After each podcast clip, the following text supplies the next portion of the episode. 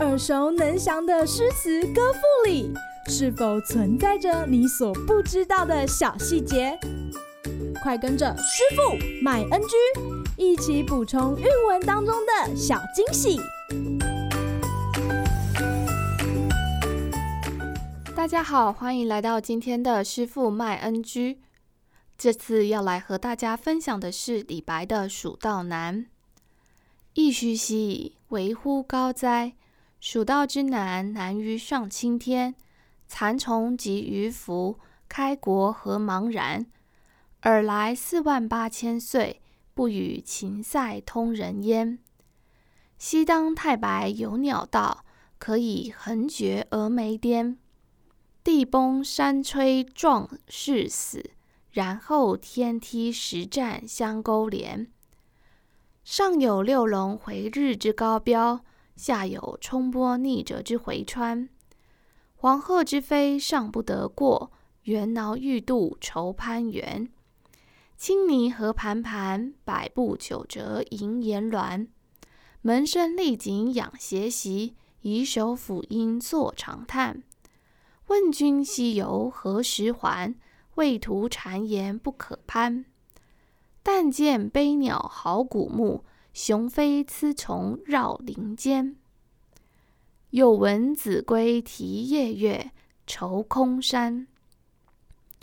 蜀道之难，难于上青天。使人听此凋朱颜。连峰去天不盈尺，枯松倒挂倚绝壁。飞湍瀑流争喧哗，牝崖转石万壑雷。其险也如此，嗟尔远道之人，胡为乎来哉？剑阁峥嵘而崔嵬。一夫当关，万夫莫开。所守或匪亲，化为狼与豺。朝闭猛虎，夕闭长蛇，磨牙吮血，杀人如麻。锦城虽云乐，不如早还家。蜀道之难，难于上青天。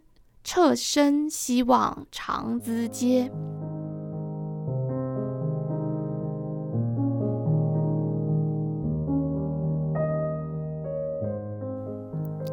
古蜀道充满传奇的神话，难以抵达的高峰，曲折湍流的河水，就连高飞的黄鹤、善攀援的猿猱都不得过呢。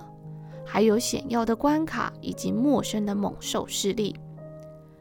马舒里老师说，这首诗可以是李白爬高山的自虐证明，也是李白登山之作当中最好的一篇。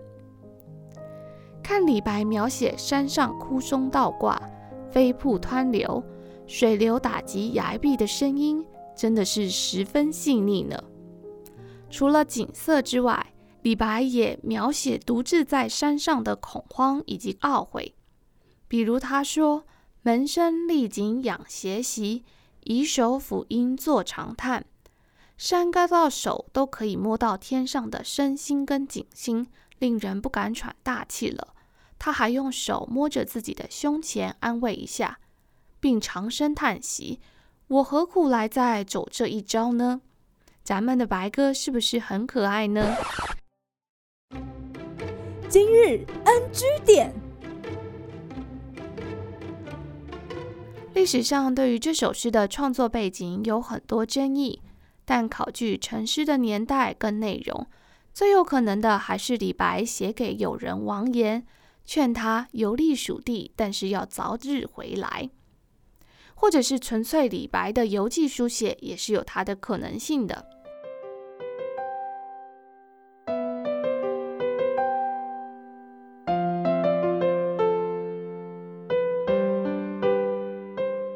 他透过神话传说，向读者揭开蜀道开辟时的艰辛。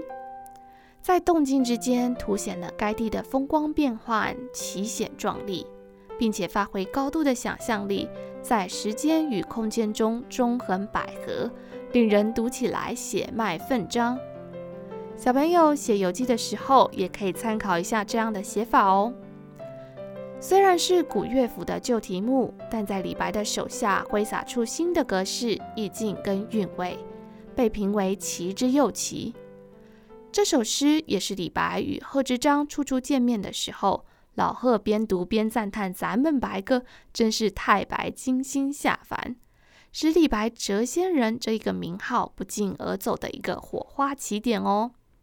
好啦，今天的师傅麦恩居到此结束，下回见喽，拜拜。感谢收听今天的师父麦恩居。想要了解更多有关韵文的趣味知识，请记得按下订阅键，follow 我们，让你的诗词歌赋不 NG。